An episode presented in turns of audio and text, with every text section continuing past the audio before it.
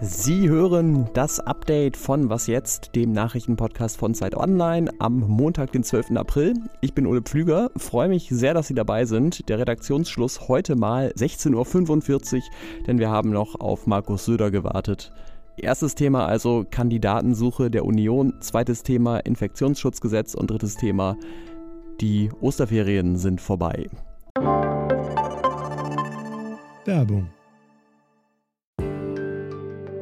Diese Woche in der Zeit?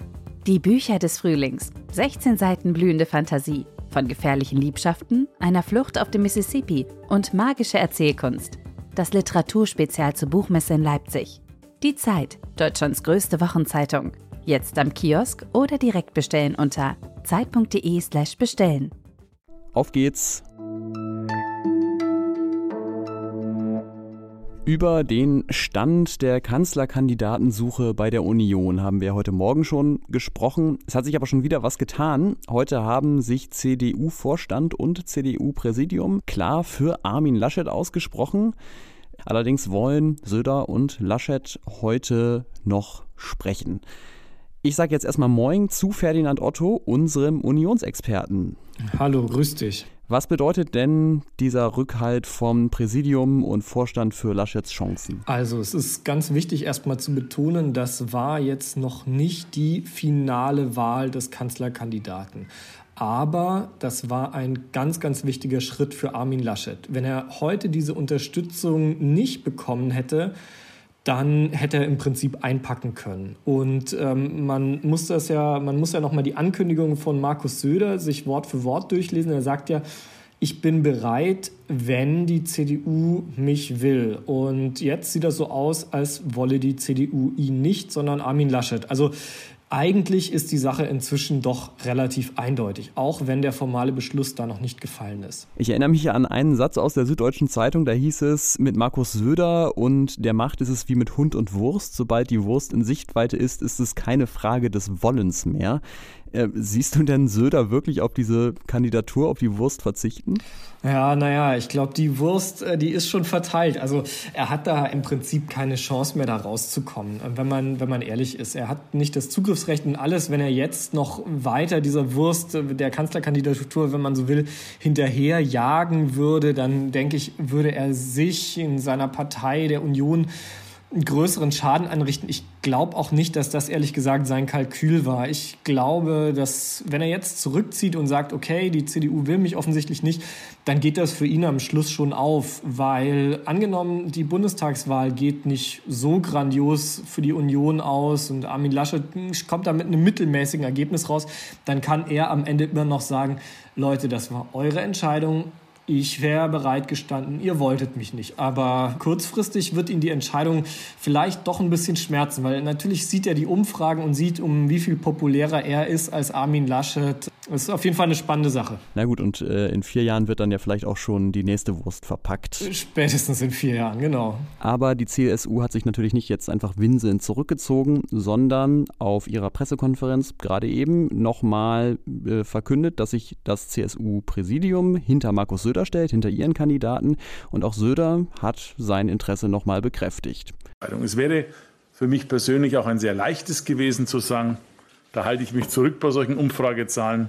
Äh, da machen wir nichts. Ich habe aber nach vielen Wünschen, auch aus äh, der Bevölkerung, aus Partei, äh, nicht nur der CSU, sondern auch der CDU gesagt, ich bin im Zweifelsfall auch bereit, eine solche Kandidatur anzunehmen. Wird also noch ein bisschen dauern.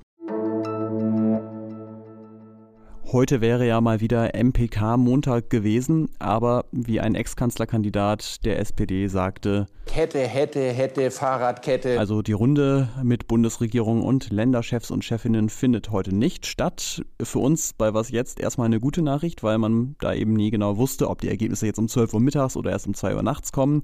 Für alle anderen in diesem Land aber natürlich eine schlechte Nachricht, denn das heißt, wirkungsvolle Maßnahmen gegen die dritte Corona-Welle werden sich noch weiter verzögern verzögern.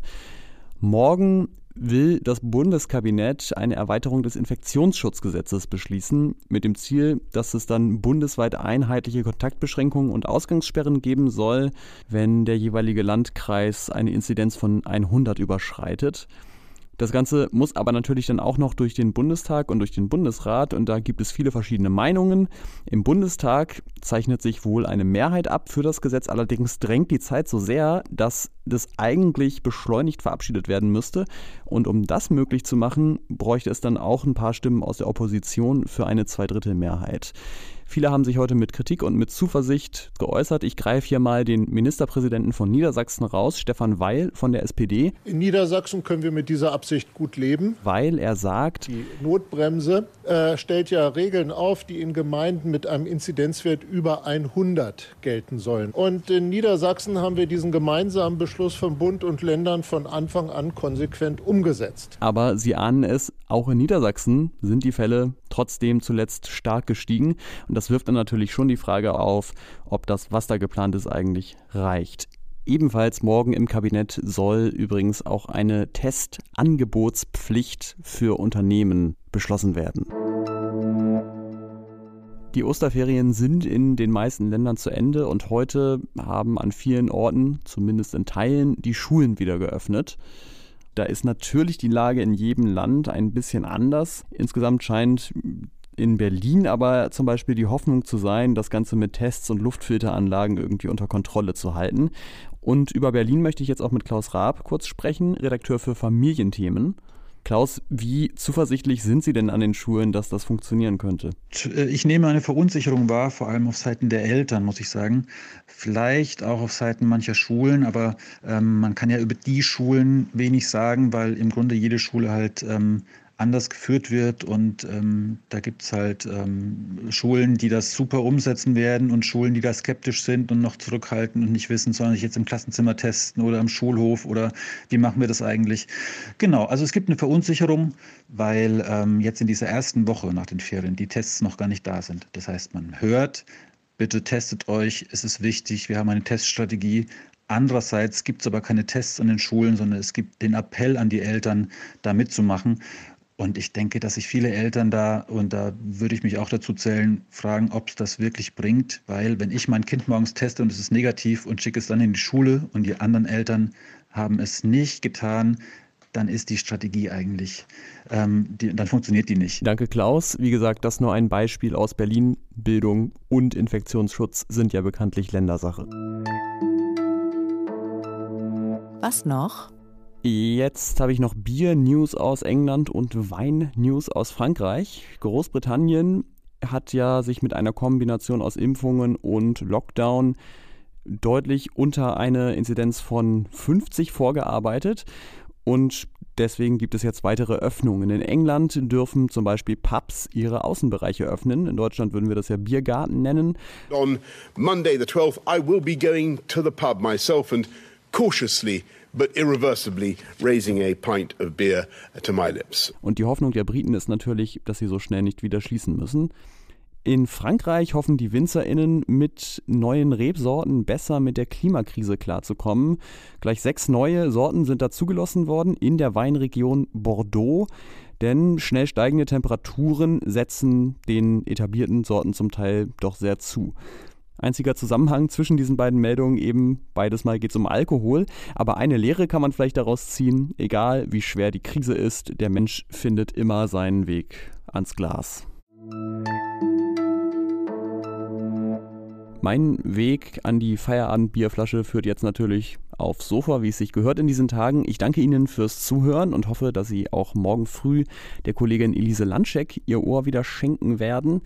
Da geht es unter anderem um die Situation auf Intensivstationen. Auf Zeit Online verstreut finden Sie auch überall den Link, wo Sie was jetzt als Newsletter abonnieren können mit den neuesten Informationen jeden Morgen direkt von unserem Newsdesk. Das Podcast-Team erreichen Sie unter wasjetzt.zeit.de. Ich bin Ole Pflüger. Tschüss, bis zum nächsten Mal.